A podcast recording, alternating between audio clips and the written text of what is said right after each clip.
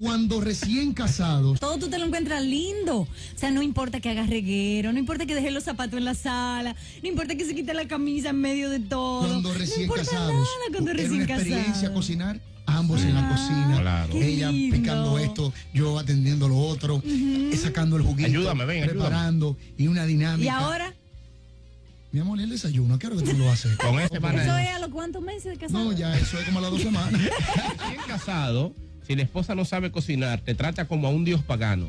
Ella, ella quema cosas para ti. Ella te trae, te trae ofrendas. Trae sacrificio. Sí, sacrificio. Tú ves acá, se quemó. Es porque está aprendiendo. Estoy aprendiendo, mi amor, llévame suave. Está Dice aprendiendo. Regina, de recién casada no sabía cocinar y mi esposo tan lindo me decía con la comida de sabría, está muy rica, mi amor.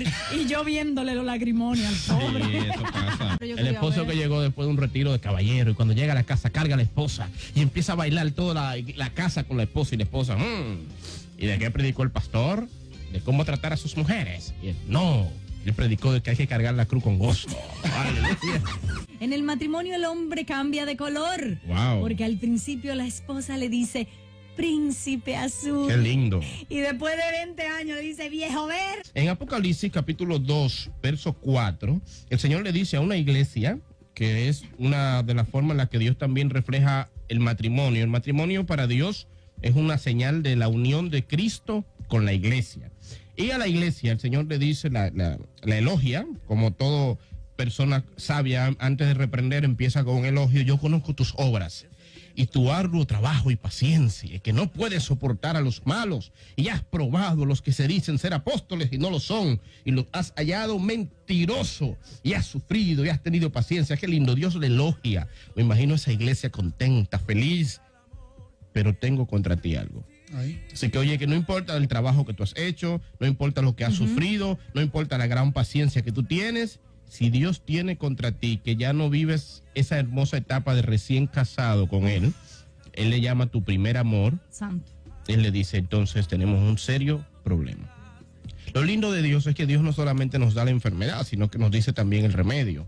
El primer remedio que Él le dice a ellos, recuerda de dónde has caído.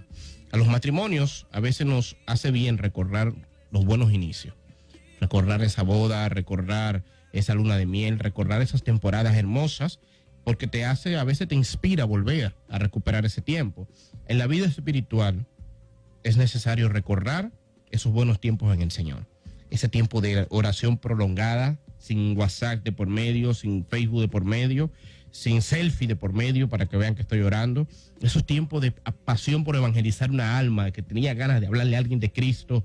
Esos tiempos de ayuno, no para comprar algo, porque nuestros ayunos muchas veces se convierten en un trueque. Señor, voy a ayunar este domingo para que tú me des un carro, me des un cielo. No.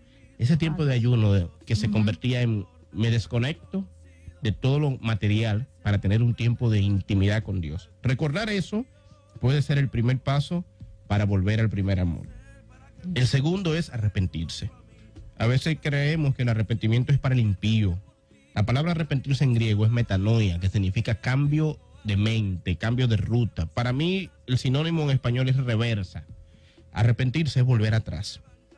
No solamente es recordar lo que tú perdiste, sino volver a ese lugar. Y lo último que Dios le dice a ellos es, haz las primeras obras.